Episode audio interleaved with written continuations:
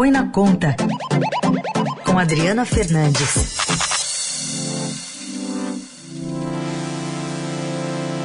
Momento de falar de economia aqui no Eldorado. Oi, Adri, bom dia. Bom dia, Raíssen, bom dia, ouvintes da Eldorado. Bom, é economia, mas também de olho na campanha eleitoral, porque no caso da chapa Lula-Alckmin, ficou para um dos papéis aí a cargo do vice-geraldo Alckmin é fazer uma discussão trabalhista com o empresariado. Como é que é isso, hein, Adri? E assim, a, a reforma trabalhista, o, o, o, essa, essa mudança né, na reforma trabalhista do governo Michel Temer foi é, tema de campanha, é tema de campanha de Lula e ah, muito sensível para o setor empresarial. Então, é, o ex-presidente Lula, ele sinalizou a empresários que Alckmin, que é o seu vice na chapa, pode liderar as discussões sobre mudanças na legislação trabalhista no eventual governo. Aliados do ex-presidente dizem que a proposta tem parecido com frequência nas conversas reservadas com o empresariado e, se eleito, Lula quer repetir um pouco o que ele fez ah, nos seus dois mandatos, que é testar é, discussões, né, em discussões antes de apresentar é, propostas, discussões com a sociedade. É, encontro fechado com mais ou menos 20 empresários, Alckmin disse que as propostas de mudança de um eventual governo Lula não iriam rever o princípio do acordado sobre legislado. Essa é a base da reforma trabalhista aprovada no governo Temer. Ele também garantiu que não haverá a volta do imposto sindical que era obrigatório aos trabalhadores. Essa questão do acordado sobre legislado é que o trabalhador ele pode negociar com a empresa é, mudanças, né, é, direitos que estão numa lista é, de 15 direitos que estão na reforma, Heisen. Bom, é, tem todo um papel político de Geraldo Alckmin nisso, né? Porque existe uma resistência do lado do PT, né? A reforma trabalhista. Como é que você acredita que ele vai conduzir essa questão, hein?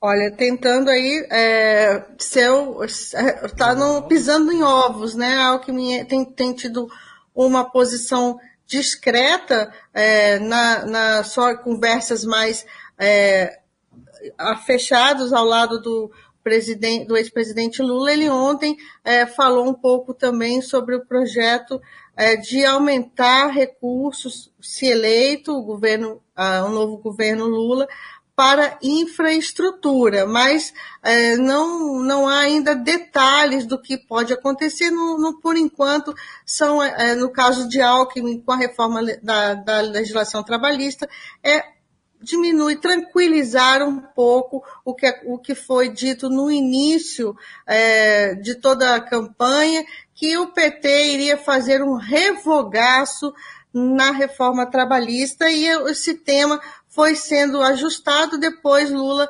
e, e, seus, e seus aliados na campanha começaram a falar, a falar em ajustes na reforma e não um revogaço de tudo, mas esse tema é um tema muito sensível para as centrais sindicais, que elas estão, elas cobram, é, Heisen, que haja alguma contribuição dos trabalhadores e cláusulas que estimulem a sindicalização e negociação coletiva.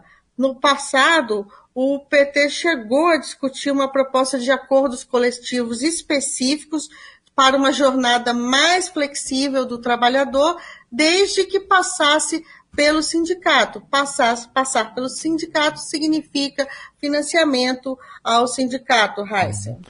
Bom, preocupações trabalhistas temos também na campanha de Jair Bolsonaro, né, Adri? Agora, é, falando aí o, a campanha em retomar o projeto da carteira verde amarela, né, para tentar diminuir a informalidade no mercado de trabalho.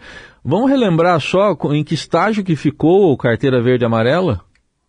A carteira verde amarela foi, foi, foi é uma flexibilização né, dos encargos trabalhistas.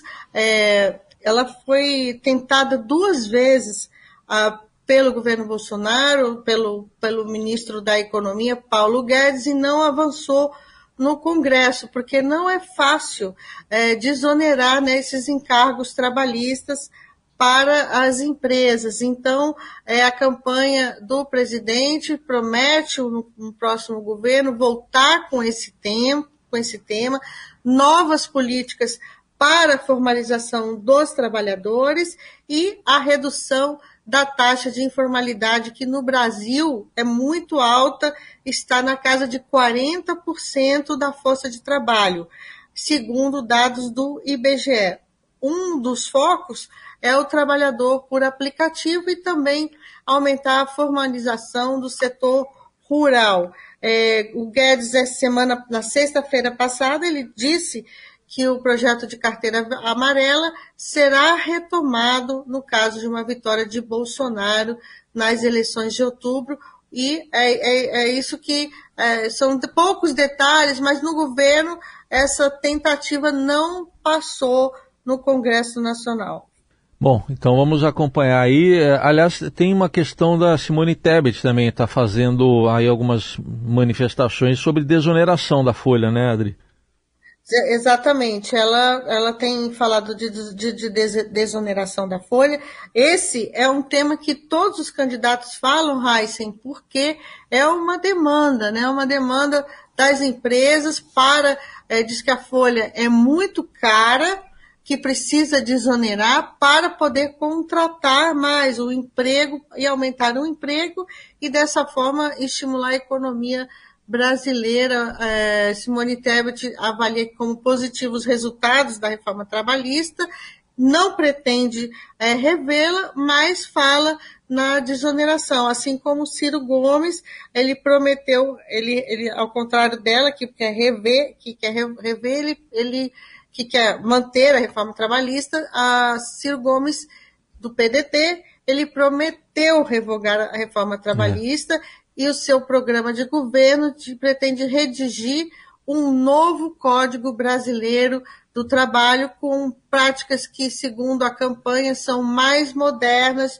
de proteção internacional, é, mas práticas que são praticadas no mundo é, de proteção ao trabalhador.